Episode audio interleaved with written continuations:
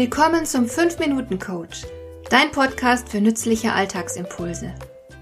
Ich heiße Marion Lemper-Püchlau. Als erfahrener Coach habe ich jede Menge psychologische Tipps für dich, mit denen du leichter durch den Alltag kommst, damit dein Leben ein bisschen einfacher wird.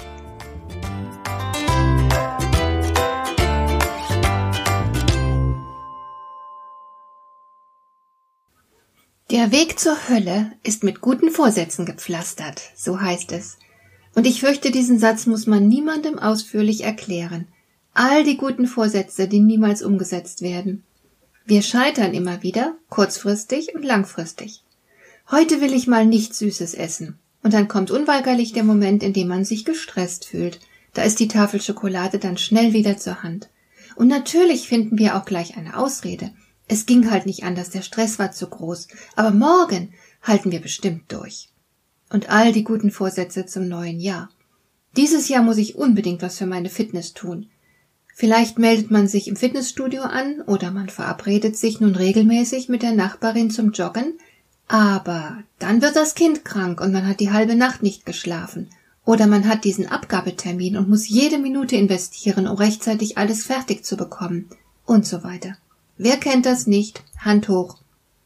Lohnt es sich da überhaupt noch, gute Vorsätze zu fassen?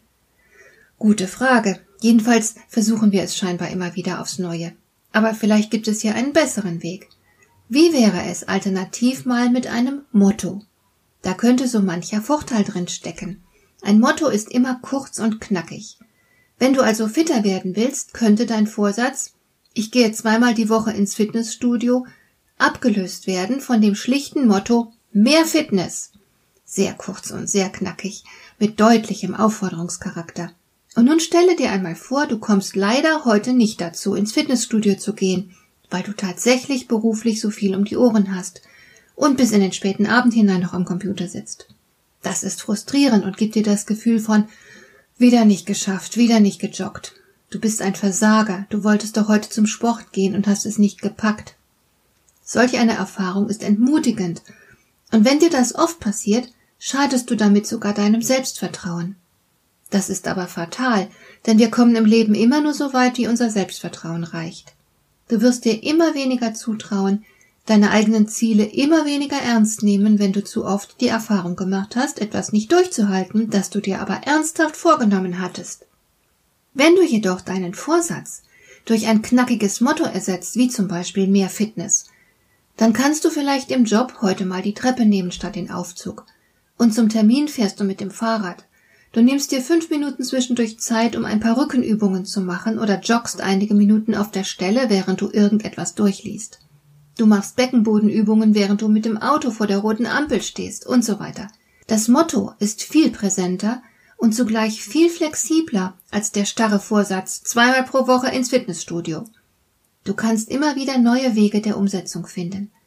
Und fühlst dich am Ende des Tages nicht schlecht, weil du ja deinen Vorsatz nicht umgesetzt hast. Du warst vielleicht nicht wie geplant im Fitnessstudio, aber du hast auf jeden Fall etwas für deine körperliche Fitness getan. Du bist weiterhin dran an deinem Ziel. Das setzt natürlich voraus, dass du ein klares Ziel hast. Ins Fitnessstudio gehen zu wollen, nur weil deine Freunde und Bekannte das auch tun, reicht nicht. Du musst etwas wirklich und aus dir selbst heraus wollen. Das ist die Voraussetzung, damit ein Vorsatz oder Motto überhaupt funktionieren kann. Und über dieses Wollen muss völlige Klarheit bestehen. Dazu ist es hilfreich, wenn du das Ergebnis visualisierst. Kannst du dir bildhaft vorstellen, wie es sein wird, wenn du dein Ziel erreicht hast? Woran würdest du denn konkret merken, dass du an deinem Ziel angekommen bist? Und so weiter. Derartige Fragen helfen dir dabei herauszufinden, worum es dir im Kern geht.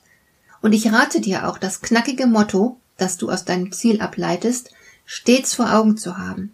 Du kannst es als Bildschirmschoner nutzen, neben die Zahnbürste an die Wand kleben, einrahmen und auf den Schreibtisch stellen und so weiter. Letzteres habe ich mal über ein Jahr lang gemacht und ich kann dir sagen, das hat grandios gewirkt. Ich habe dieses Motto dauerhaft verinnerlicht und muss jetzt gar nicht mehr darüber nachdenken. Augenblicklich besteht mein persönliches Ziel darin, so viele unreife Verhaltensweisen wie möglich zu eliminieren. Da würde ich mit Vorsätzen nicht weit kommen. Denn es gibt so viele unterschiedliche unreife Reaktionen. Aber mit dem Motto mehr Würde sind sie alle abgedeckt. Das wirkt Wunder. Probier es einfach mal aus. Hat dir der heutige Impuls gefallen? Dann kannst du jetzt zwei Dinge tun. Du kannst mir eine Nachricht schicken mit einer Frage, zu der du gerne hier im Podcast eine Antwort hättest. Du erreichst mich unter info at lemper-püchlau.de.